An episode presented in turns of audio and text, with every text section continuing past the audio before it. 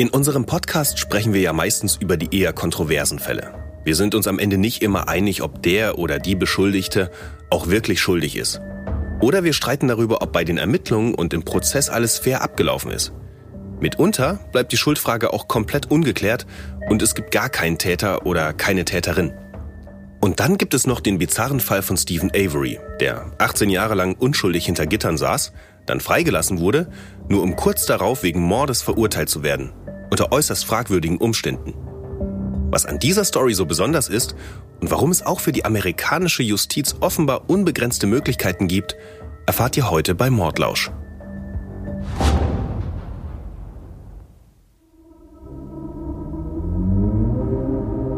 Ich bin Golna Panahi. Und ich bin Sascha Schnabel. Sascha und ich beschäftigen uns quasi von Berufswegen mit Verbrechen. Wir schreiben nämlich beide fürs Fernsehen. Und neuerdings treffen wir uns jede Woche, um uns über einen Mord zu unterhalten. Wir erzählen uns gegenseitig von unseren Recherchen, diskutieren über die Hintergründe, die Täter und die Opfer und versuchen das Ganze einzuordnen. Und was dabei rauskommt, präsentieren wir euch jeden Donnerstag in einer neuen Folge Mordlausch, dem spannenden True Crime Podcast von TLC.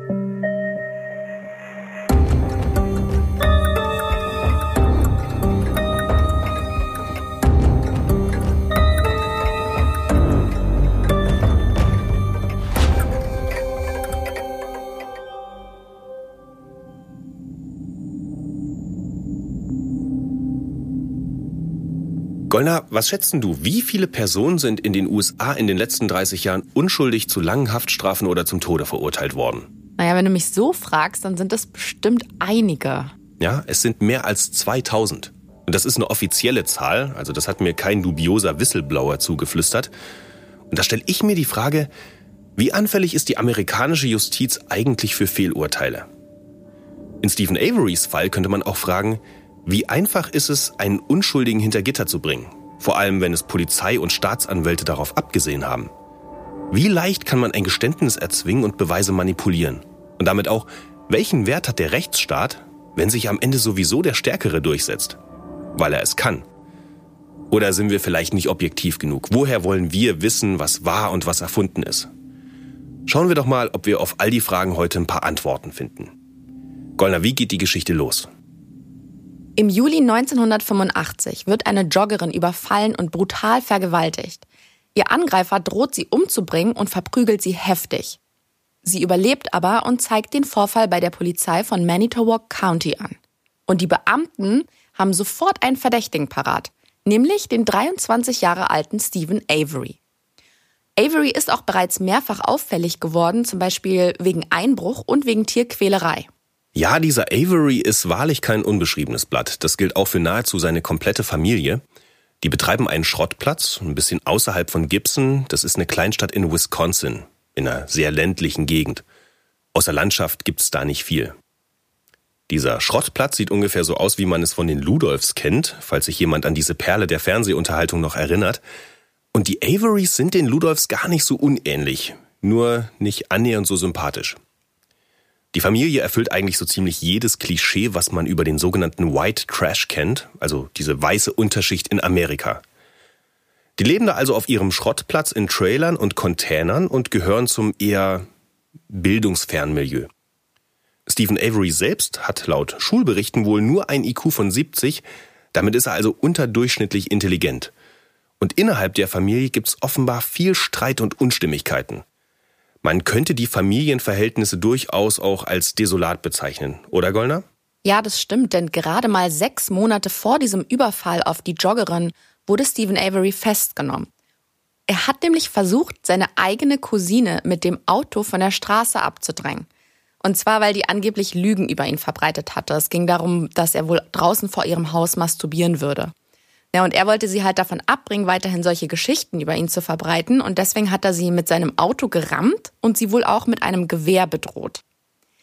Das Problem ist nur, dass diese Cousine mit einem Polizisten verheiratet ist. Das heißt, der Polizei ist dieser Avery eh schon ein Dorn im Auge. Und als dann dieser Überfall passiert, sind sich die Beamten einig, dass man sich diesen Stephen Avery mal genauer ansehen muss. Naja, genauer ansehen ist gut. Die sind sich eigentlich sehr sicher, dass Stephen Avery die Joggerin überfallen und vergewaltigt hat.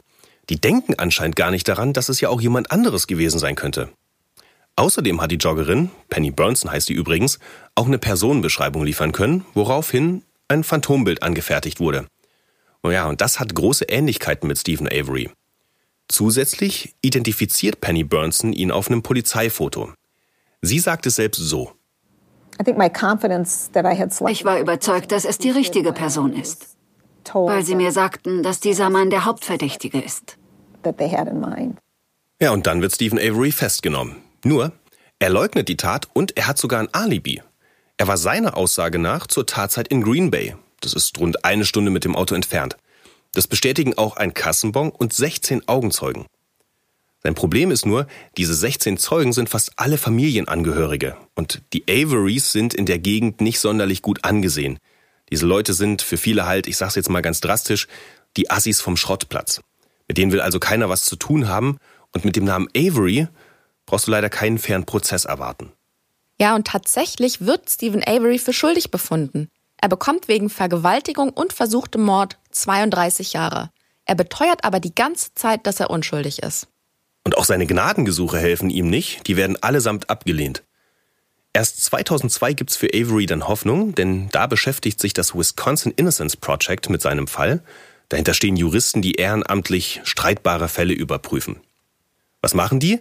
Ja, die lassen ein Haar aus den Beweismitteln erneut testen und der DNA-Abgleich zeigt, dass das Haar nicht von Stephen Avery stammt. Er hat also all die Jahre die Wahrheit gesagt und ist tatsächlich unschuldig. Deshalb wird er dann 2003 aus der Haft entlassen, nach, wie gesagt, 18 Jahren im Gefängnis. Nun könnte man denken, dass Avery mächtig sauer ist auf die Frau, die ihn der Vergewaltigung bezichtigt hat. Aber das Gegenteil ist der Fall, wie Penny Burnson selbst sagt. Ich habe in meinem Leben noch nie eine solche Gnade empfunden. Nach 18 Jahren unschuldig hinter Gittern sagt er zu mir, ich bin dir nicht böse, es ist nicht deine Schuld. Ich finde, es zeugt schon von menschlicher Größe, wenn man in der Lage ist zu verzeihen. Und das war ja nun wahrlich keine Bagatelle. Wie auch immer, die DNA-Analyse hat nicht nur dafür gesorgt, dass Avery freikommt, sondern sie hat auch den wahren Täter geliefert. Und zwar einen Mann namens Gregory Allen. Ja, und eigentlich hätten die Ermittler diesen Gregory Allen auch schon 1985 auf dem Schirm haben müssen. Der hat in dem Sommer mehrere Einbrüche begangen und vor allem hat er ein paar Jahre zuvor an exakt derselben Stelle eine andere Frau überfallen. Er galt als sehr gewalttätig und war vor allem wegen Gewalt gegen Frauen aktenkundig. Hat den Sheriff und den Staatsanwalt aber nicht weiter interessiert. Die haben sich auf Avery richtig eingeschossen und eigentlich gar nicht richtig ermittelt. Hauptsache, sie machen Avery dingfest. Und das ist auch noch nicht alles. Richtig. Im Zuge des Verfahrens kommt nämlich heraus, dass ein Polizist aus einem anderen County bereits 1995 seinen Kollegen in Manitowoc einen entscheidenden Tipp gegeben hat. Der Polizist hat damals die zuständigen Ermittler informiert, dass sie den Falschen verdächtigt und ins Gefängnis geschickt haben. Das wusste der Polizist, weil sich ein anderer Häftling zu der Vergewaltigung bekannt hatte. Ja, aber der verantwortliche Sheriff hat darauf nur geantwortet, muss mal gut sein, wir haben schon den richtigen. Der, das muss man sich mal vorstellen. Da sitzt du seit zehn Jahren unschuldig im Knast. Dann kommt der lang ersehnte entlastende Hinweis von einem Polizisten und dann lässt der Sheriff eben jeden wichtigen Tipp einfach unter den Tisch fallen.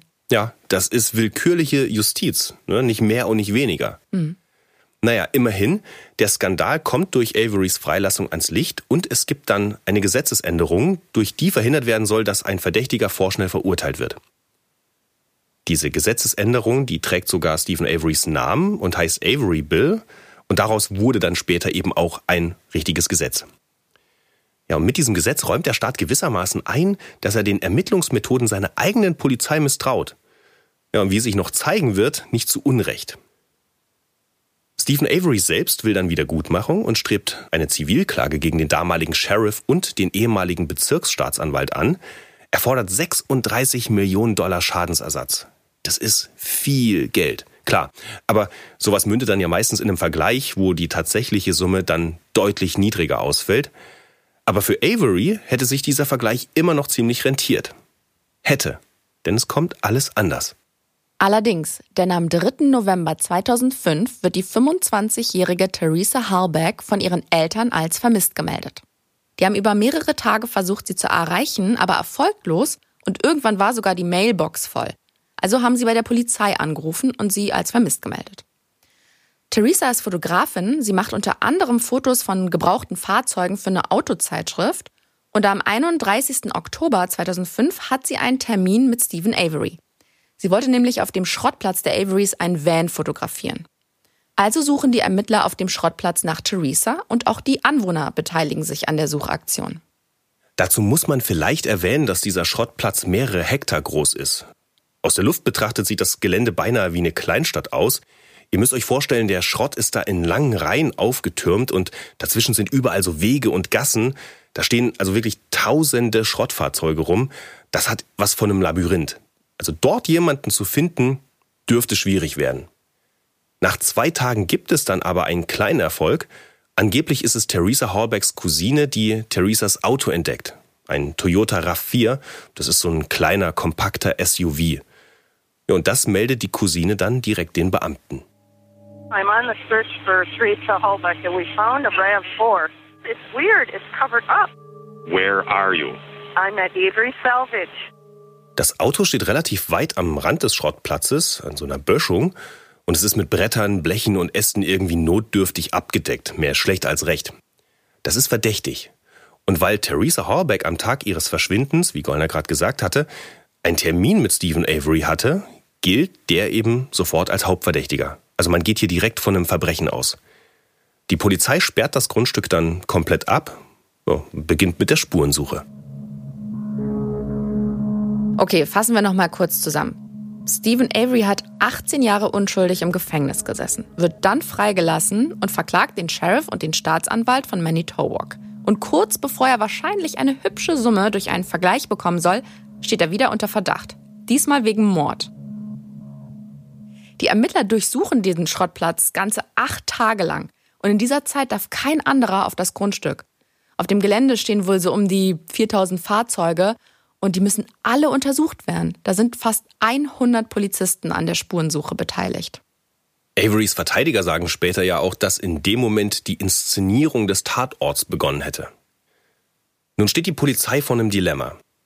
Stephen Avery hat ja die Behörden auf Schadensersatz verklagt, gleichzeitig soll aber gegen ihn wegen eines mutmaßlichen Verbrechens ermittelt werden. Wie Gollner gerade gesagt hat, gehen die Beamten direkt von Mord aus und damit gelten die Ermittler natürlich irgendwie als befangen. Also wird ein anderer Staatsanwalt beauftragt, nämlich Ken Kratz. Wer die Netflix-Doku-Serie oder unseren Film zu diesem Fall gesehen hat, wird sich vielleicht an diesen Mann erinnern. Ganz bestimmt erinnern sich aber die Frauen, die er sexuell belästigt hat, an ihn. Der Mann wurde übrigens wegen zahlreicher Verfehlungen allen Ämtern enthoben und er hat auch seine Zulassung als Anwalt verloren. Nur damit ihr mal eine Vorstellung habt, mit welchem Personal wir es hier zu tun haben. Dieser Staatsanwalt Ken Kratz wird also eingesetzt, um einen Interessenkonflikt zu verhindern. Heißt es jedenfalls von offizieller Seite. Und die Spurensuche wird auch nicht von der Polizei von Manitoba County durchgeführt, sondern von deren Kollegen aus der Nachbargemeinde. Die örtliche Polizei soll demzufolge bei den Ermittlungen nur mit Ausrüstung zur Seite stehen, aber nicht selbst aktiv beteiligt sein, nicht selbst ermitteln. Ja, und Stephen Avery hat zu dem Zeitpunkt schon eine dunkle Vorahnung. What I feel like was ich denke, dass sie mir wieder was anhängen werden. Ich habe schon mal 18 Jahre gebraucht, um meine Unschuld zu beweisen. Und jetzt werden sie mich wieder einbuchten. Vielleicht schieben sie mir Beweismittel unter, sodass ich gar nicht mehr aus der Nummer rauskomme. Der wittert quasi schon eine Verschwörung. Andererseits, wie wahrscheinlich ist es, dass jemand gleich zweimal unschuldig ins Gefängnis wandert? Man kann doch eigentlich davon ausgehen, dass die Beamten sich hier keinen Fehler erlauben, oder? Ja, das sollte man zumindest hoffen.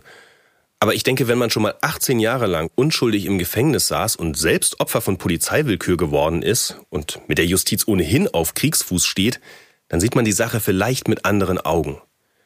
Ja, und dass die Ermittler hier nicht gründlich gearbeitet hätten, kann man ihnen bestimmt nicht vorwerfen. Ganz im Gegenteil, die finden jede Menge erdrückende Beweismittel.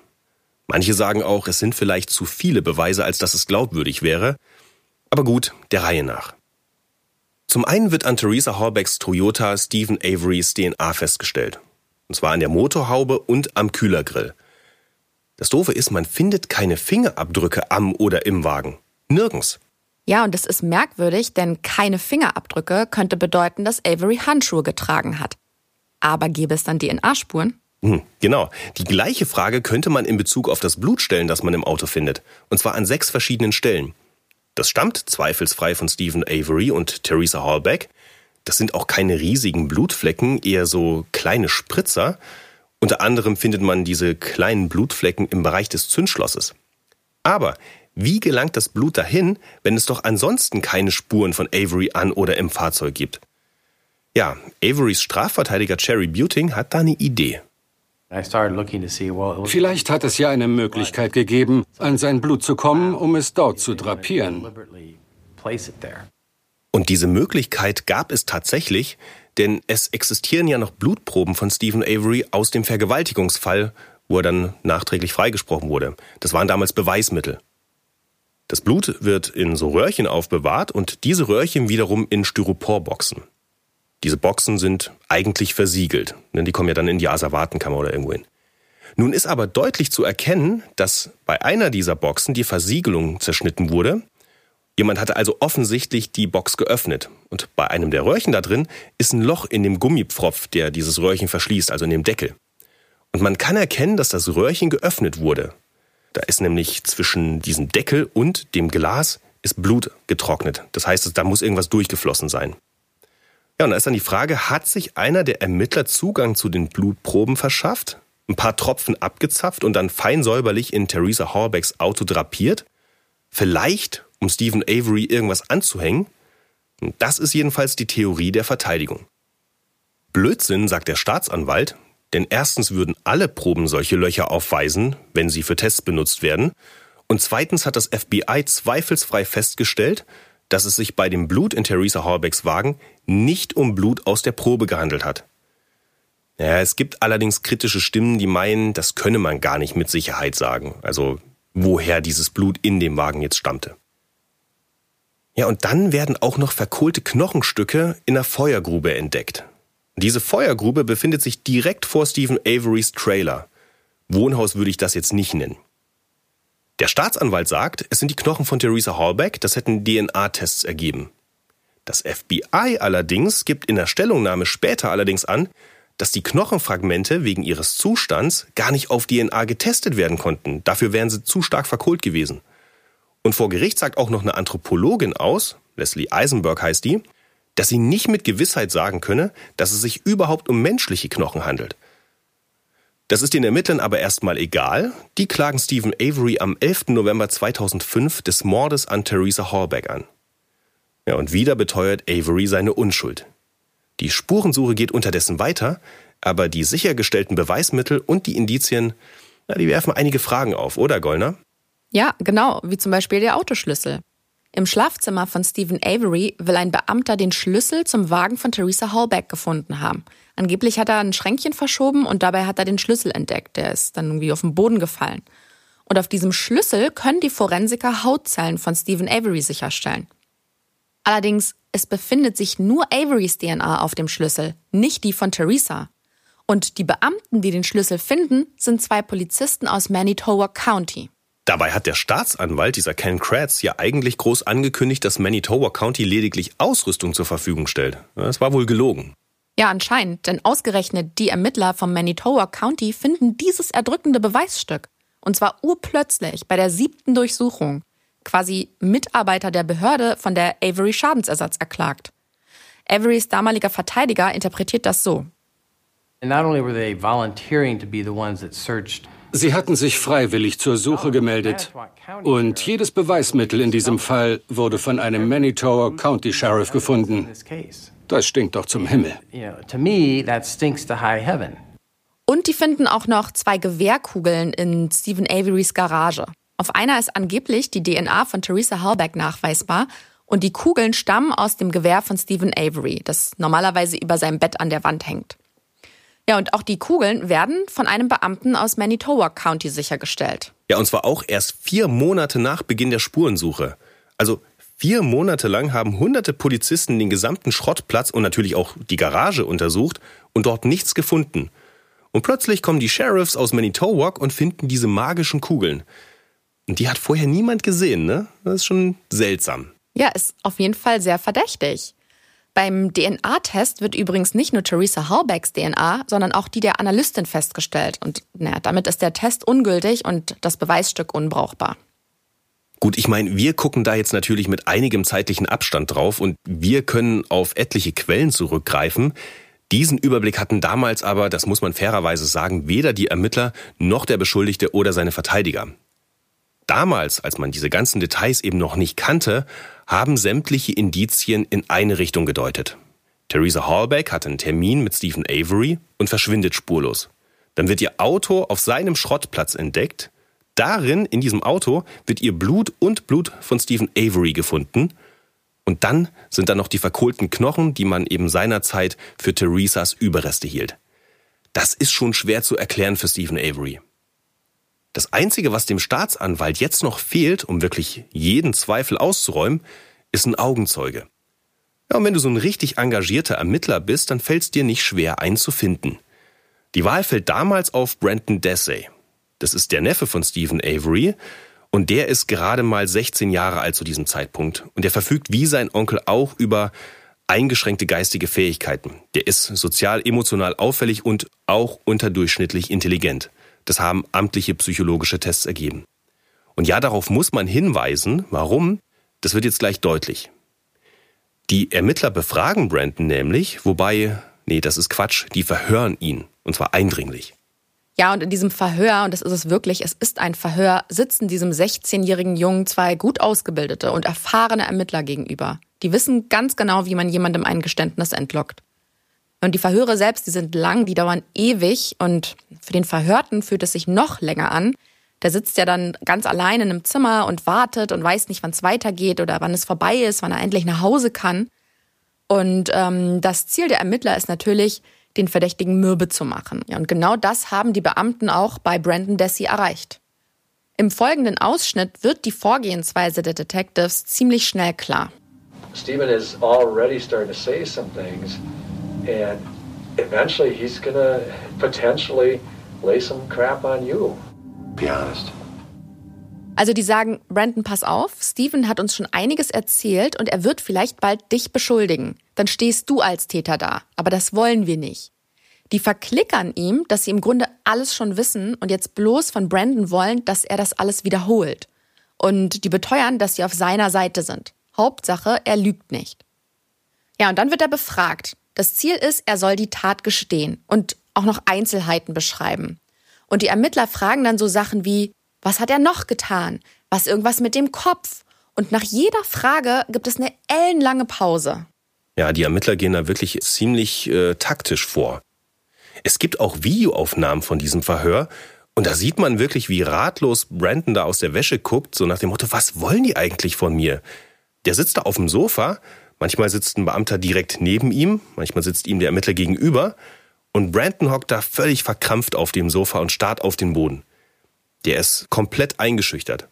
Und man sieht auch richtig, wie angestrengt er nachdenkt, ne? Und wie unwohl er sich auch dabei fühlt. Verständlicherweise. Die Beamten werden auch immer ungeduldiger. Das geht so weit, dass sie ihm im Grunde seine Antworten fast vorgeben. Genau. Die sagen zwar immer zu, wir müssen es von dir hören, Brandon, aber eigentlich legen sie ihm die Worte in den Mund. Und das Zermürbende für den Jungen ist ja auch, dass er über mehrere Tage verhört wird. Und zwar jeweils stundenlang. Und er ist allein. Und er hat keinen Elternteil bei sich. Und also geschweige denn Rechtsbeistand. Was es eigentlich gar nicht gibt, wenn Minderjährige verhört werden. Ne? Also ja. müssen immer die Eltern oder zumindest irgendwie ein Pflichtverteidiger dabei sein. Aber das war bei ihm eben nicht so. Und genau deswegen gibt es im Nachhinein auch Kritik an diesem Verhör, und zwar massive. Aber dieser Staatsanwalt Kratz sagt, dass Brandon sich doch hätte wehren können. Ey, jetzt aber mal im Ernst. Wie realistisch ist das? Also, ich kann ja mal eine Geschichte aus meiner Teenie-Zeit erzählen. Ich wurde nämlich mal von einem Ladendetektiv aufgehalten. Ich war mit einer Freundin in irgendeinem Kaufhaus in der Make-up-Abteilung. Und als wir den Laden ver verlassen wollten, kam der auf uns zu und meinte, halt, stopp, ihr müsst mitkommen. Und ich war so aufgeregt. Ich hatte nämlich überhaupt keinen Schimmer, was mich jetzt erwartet. Ich habe auch irgendwie gezittert und meinte irgendwas wie, ja, kann ich noch schnell nach Hause meiner Mutter Bescheid sagen? Damals gab es ja keine Handys. Und es war bloß ein Kaufhauskopf, ne? Der dachte, meine Freundin hätte einen Lippenstift mitgehen lassen. Ich will aber damit sagen, woher soll der Junge denn wissen, was er in dieser Situation darf, was er machen kann Und ich meine, man kann doch nicht einfach blind davon ausgehen, dass ein Jugendlicher seine Rechte kennt und weiß, welche Möglichkeiten er hat, um sich zu wehren. Ja, geschweige denn die rhetorischen Fähigkeiten, äh, um es mit so intelligenten Ermittlern aufzunehmen. Ne? Wir haben ja gehört, dass Brandon nun mal eben eher unterdurchschnittlich intelligent gewesen ist. Also der war dem wirklich schutzlos ausgeliefert. Ja, genau. Und deswegen hat er auch eine Menge Dinge zugegeben. Und hört mal, was er ganz zum Schluss zu seiner Mutter sagt. Da ist das Verhör vorbei. Die Mom kommt dazu, setzt sich neben ihn aufs Sofa und fragt ihn, stimmt das alles? Und er... Not really. What do you mean not really? I think that's my head. Er sagt, nicht ganz. Sie haben mich dazu gebracht. Brandon hat später seiner Mutter gesagt, dass er bloß geraten hat, was die Beamten von ihm hören wollten. So wie er das in der Schule wohl auch immer gemacht hat. Ja, und die Beamten wollten ein Geständnis hören. Ganz genau. Und was sie aus ihm rauskitzeln, ist, dass er seinen Onkel, also Stephen Avery, dabei geholfen habe, die Garage sauber zu machen. Und er habe Körperteile in einem Feuer gesehen. Zuvor hat er angeblich Theresa Hallback im Trailer seines Onkels gesehen, und zwar nackt ans Bett gefesselt. Stephen Avery soll ihn dazu aufgefordert haben, die Frau zu vergewaltigen. Dann habe Avery ihr erst ein Messer in den Bauch gerammt und Brandon will ihr dann die Kehle durchgeschnitten haben. Und danach hätten sie ihr noch in Kopf und Bauch geschossen und dann die Leiche in der Grube verbrannt. Das klingt für mich aber jetzt nicht wie ein Geständnis, sondern wie Szenen in einem Splatterfilm. Die Frage ist, wie glaubwürdig ist denn so ein Geständnis in Anführungszeichen? Kann das, was der Junge da erzählt, überhaupt stimmen? Naja, sagen wir mal, es war so. Dann müsste man ja am Tatort auch Blutspuren finden. Gerade wenn die beiden Männer Theresa Hallback die Kehle durchgeschnitten haben. Aber weder in der Garage, wo sie angeblich erschossen wurde, noch im Trailer, wo sie angeblich erstochen wurde, sind Blutspuren nachweisbar. Erinnert ihr euch noch an den Fall von Michael Peterson? Das war unser zweiter Fall, der hieß Tod auf der Treppe. Da ging es um eine Ehefrau, die auf grausame Art ums Leben gekommen ist. Da haben die Ermittler jedenfalls überall Blut am Tatort festgestellt, jede Menge. Wenn ihr diese Fälle mal vergleichen wollt, hört euch doch die Folge gern mal an. Am besten abonniert ihr unseren Podcast, dann verpasst ihr keine Folge mehr. Aber zurück zu Stephen Avery. Wie kann es denn sein, dass laut Brandon Dassey so ein Gemetzel stattgefunden hat, aber nirgendwo Blutspuren zu finden sind? Okay, also wenn es so gewesen ist, wie Brandon Dassey sagt, dann hätte Avery den Tatort ja geschrubbt haben müssen, sodass keine Spuren mehr gefunden werden konnten.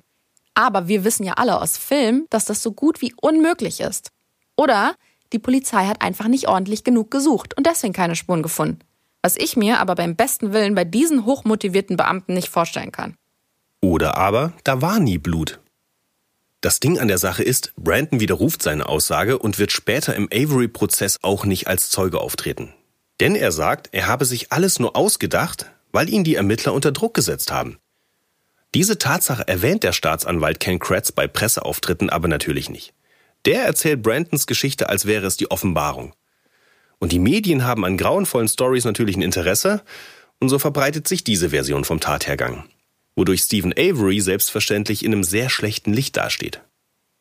Der Verteidigung passt das gar nicht, denn sie sehen die Jury wegen der Berichterstattung als befangen oder besser gesagt voreingenommen an.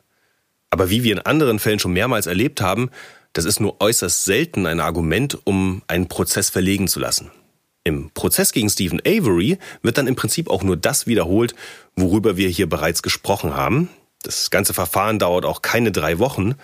Und am 18. März 2007 steht das Urteil dann fest. We, the jury, find the defendant, Stephen A. Avery, guilty of first degree intentional homicide as charged in the first count of the information. Stephen Avery wird hier also von den Geschworenen des Mordes für schuldig befunden. Das nimmt er selbst zwar ruhig, aber doch irgendwie fassungslos auf. Der schüttelt dann den Kopf, so als wolle er sagen, ich hab's doch gewusst. Und tatsächlich, er hat's ja auch prophezeit, er hat's ja auch gesagt, ne, wie wir vorhin schon gehört haben. Und direkt nach Averys Verurteilung findet dann der Prozess gegen den Neffen Brandon Daisy statt. Der ist zu dem Zeitpunkt 17 Jahre alt, aber weder sein Alter noch seine geringe Intelligenz werden in dem Verfahren berücksichtigt. Wir haben letzte Woche darüber erst gesprochen, in den USA gibt es gar kein explizites Jugendstrafrecht. Und was in seinem Fall besonders bitter ist, denn der Junge wurde psychologisch untersucht und dabei stellte sich heraus, dass er besonders beeinflussbar ist was die Verhörtaktik der Ermittler umso bedenklicher erscheinen lässt. Und obwohl Brandon Dessay sein womöglich erzwungenes Geständnis zurückruft und sein Anwalt darauf plädiert, es aus dem Protokoll zu löschen, wird seine Aussage im Prozess gegen ihn verwendet. Die Geschworenen bekommen die Aufnahmen des Verhörs zu sehen, halten sie anscheinend auch für authentisch, ja, und so wird Brandon Dessay des Mordes, der Vergewaltigung und Leichenschändung schuldig gesprochen. Und auch er muss lebenslang hinter Gitter, hat aber ab 2048 die Möglichkeit zur Bewährung. Übrigens hat im Jahr 2016 der hohe Richter William E. Duffy befunden, dass Brandons Geständnis tatsächlich erzwungen war. Und daraufhin wurde auch seine Freilassung angeordnet. Das wurde allerdings von einer noch höheren Instanz wieder kassiert, mit der Begründung, dass die Befragung durch die Ermittler seinerzeit rechtmäßig war. Zehn Jahre nach der Verurteilung von Stephen Avery und Brandon Dessay macht dann die Netflix-Doku Making a Murderer auf den Fall aufmerksam. Manche von euch haben sie vielleicht auch gesehen. Übrigens hat auch TLC einen Film dazu, den ich persönlich sehr empfehlen kann. Den Link findet ihr natürlich wie immer in den Show Notes. Es gab vor ein paar Jahren also sehr viel Aufsehen um den Fall, was dann wiederum viele Hobbydetektive auf den Plan gerufen hat. Es gibt sogar eine Petition zur Freilassung von Stephen Avery. Der damalige Staatsanwalt Kratz findet aber, dass Stephen Avery zu Unrecht so viel Unterstützung erhält. Für ihn ist der Fall immer noch eindeutig. Er ist sogar davon überzeugt, dass Avery es damals explizit auf Theresa Halbeck abgesehen hatte. Laut Kratz hat Avery am 31. Oktober 2005 bei der Autozeitschrift angerufen und ausdrücklich nach der Fotografin gefragt, die schon beim letzten Mal da war. Und er hat nicht seine eigenen Kontaktdaten angegeben, sondern die seiner Schwester. Stephen Avery ruft dann am Nachmittag zweimal mit unterdrückter Nummer auf Theresa Halbecks Handy an und später, so um ca. 16.30 Uhr, ruft er sie wieder an. Laut Kratz weiß Avery zu dem Zeitpunkt, dass Theresa nicht mehr rangehen kann, weil sie da schon tot ist. Wichtig ist, dass er seine Nummer bei diesem Anruf nicht unterdrückt hat. Das musste er auch nicht, weil er wusste, dass er nicht antworten kann. Meiner Meinung nach wollte er sich ein Alibi verschaffen. So konnte er behaupten, dass sie nie aufgetaucht ist. Jerry Buting, der damalige Verteidiger von Stephen Avery, sieht es aber ganz anders. Er meint, Stephen Avery hat überhaupt nicht explizit nach Theresa Halbeck gefragt. Theresa war einfach die einzige Fotografin weit und breit. Es ist also vollkommen logisch, dass sie die Bilder machen würde. Und die Kontaktdaten seiner Schwester hat Avery angegeben, weil es um ihr Auto ging. Deswegen sollte in der Anzeige ja auch ihr Name und ihre Nummer auftauchen. Und ganz ehrlich, das klingt meiner Meinung nach auch total logisch.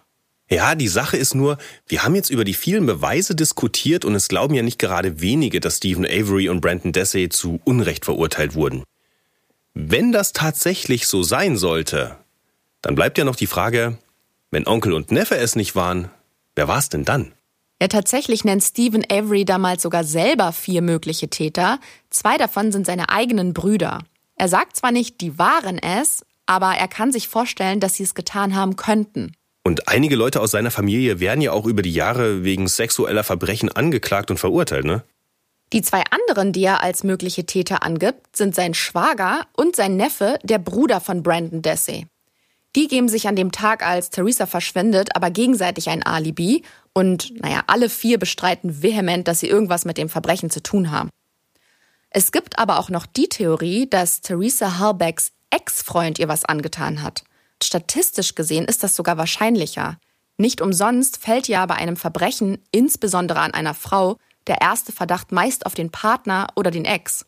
Das stimmt. Und dieser Ex-Freund, Ryan Hilligers heißt der, der erscheint auch nicht uninteressant. Der war fünf Jahre lang mit Theresa Hallbeck zusammen und hat sogar zugegeben, dass er ihre Mailbox gehackt hat, um ihre Nachrichten mitzuhören. Was schon stark in Richtung Stalking deutet. Der hat auch bei der Suchaktion mitgeholfen. Ach ja, und Theresas Terminkalender wurde bei ihm gefunden, wozu er aber sich gar nicht äußern wollte. Der Spur wird auch überhaupt nicht nachgegangen und das macht es umso erstaunlicher. Ich sag's nochmal, Stephen Avery saß schon mal unschuldig im Gefängnis. Eigentlich müsste man ja davon ausgehen, dass die Beamten in alle Richtungen ermitteln. Aber auch wie in dem Vergewaltigungsfall von 1985 haben sich die Beamten auf Avery eingeschossen. Seit 2016 wird Stephen Avery von einer neuen Anwältin unterstützt, und zwar von Catherine Sellner. Die ist auf ihrem Gebiet eine echte Expertin. Die hat bereits 17 Personen aus dem Gefängnis geholt, die nachweislich unschuldig in Haft waren. Klar, Stephen Avery dürfte wohl darauf hoffen, dass ihr das auch in seinem Fall gelingt, doch ohne neue Beweise kann sie da nicht viel ausrichten. Immerhin, sie kämpft sich jetzt durch die Instanzen und hat zuletzt auch einen Rechtsstreit äh, wegen der vermeintlichen Überreste von Theresa Hallbeck ausgefochten, also wegen der Knochen. Aber das sind juristische Spitzfindigkeiten, die vor allem den Angehörigen von Theresa nicht gerade dienlich sein dürften.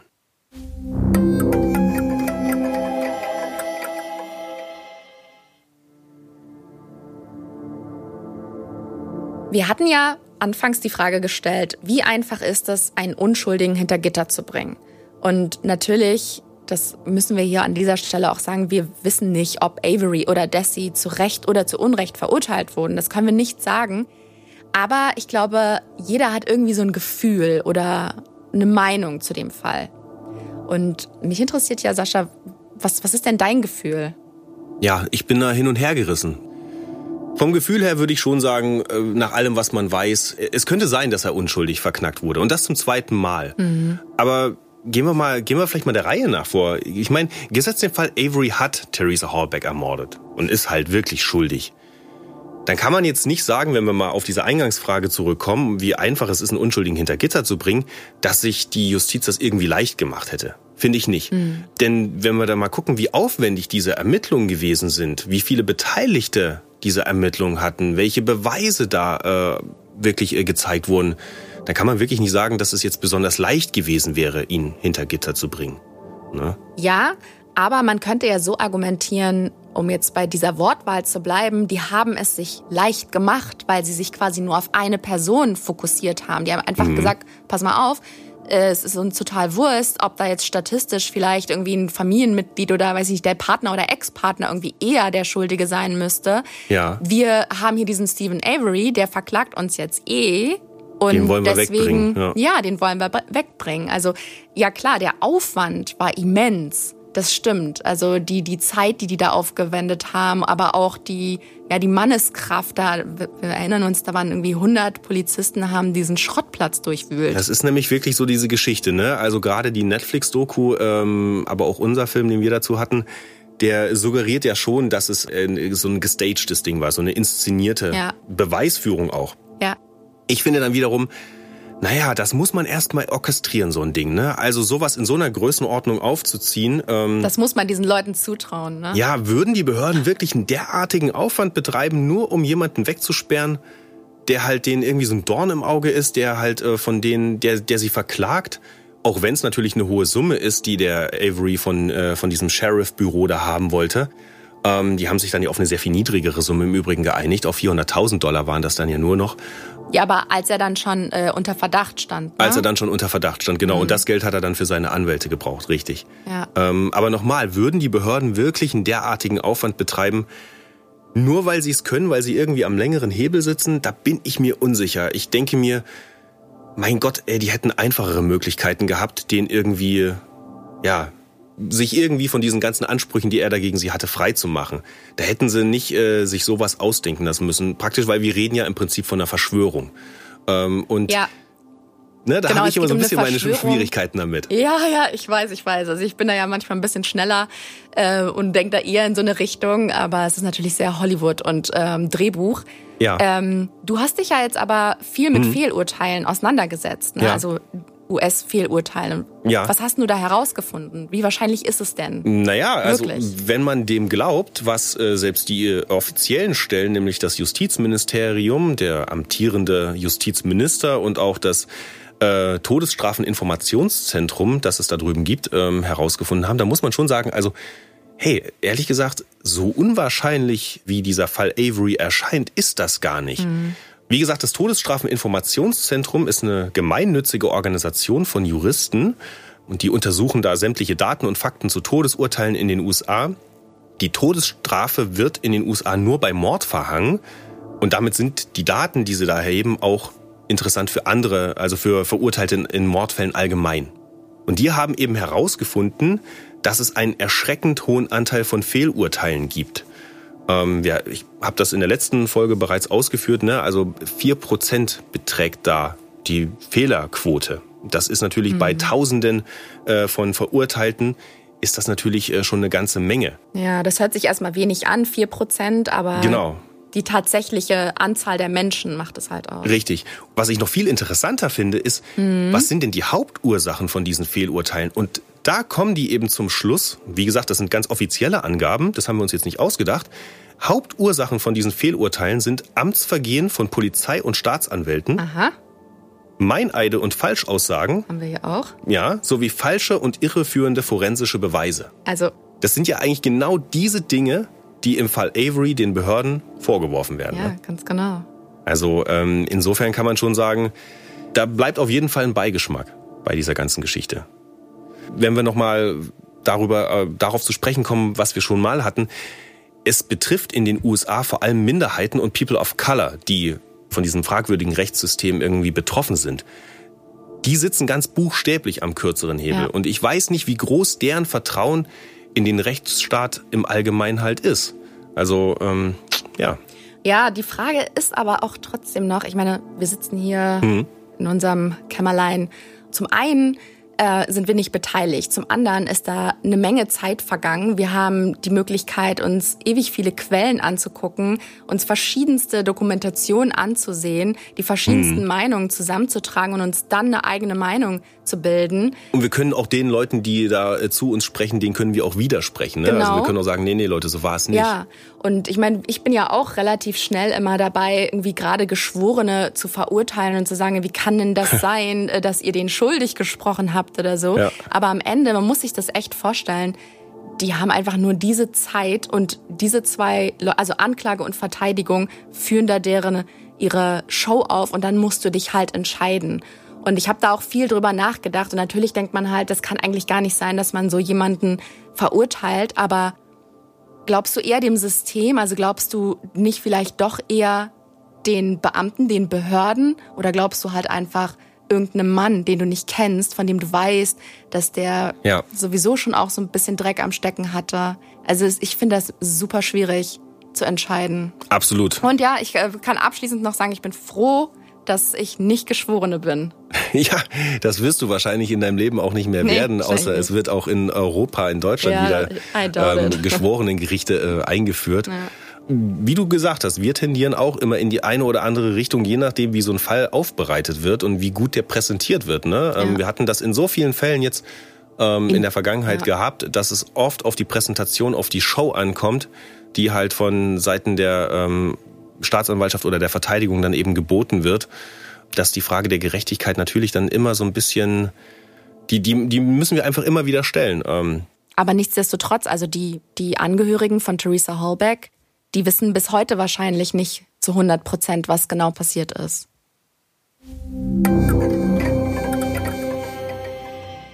Gollner, um was geht's eigentlich in unserer nächsten Folge? Da geht es um einen gefeierten Footballhelden, der gleich in zwei Mordfällen unter Verdacht steht und später selbst unter mysteriösen Umständen ums Leben kommt. Und wir treffen auf einen alten Bekannten, aber ich verrate noch nicht, wer es ist. Also schaltet gerne nächste Woche wieder ein. Am besten abonniert ihr unseren Podcast, dann verpasst ihr auch keine Folge mehr. Wer noch nicht alle Folgen gehört hat, die könnt ihr beim Podcast-Dealer eures Vertrauens natürlich alle nachhören. Und wir freuen uns natürlich auch über jede Art von Feedback, über jeden Like, über jeden Kommentar. Und wer von True Crime nicht genug bekommen kann, schaut euch auch gerne um auf tlc.de slash true-crime. Dort findet ihr noch jede Menge spannende Fälle. Und vergesst auch nicht den True Crime Mittwoch auf TLC im Fernsehen. Also dann bis nächste Woche bei Mordlausch, dem spannenden True Crime Podcast von TLC.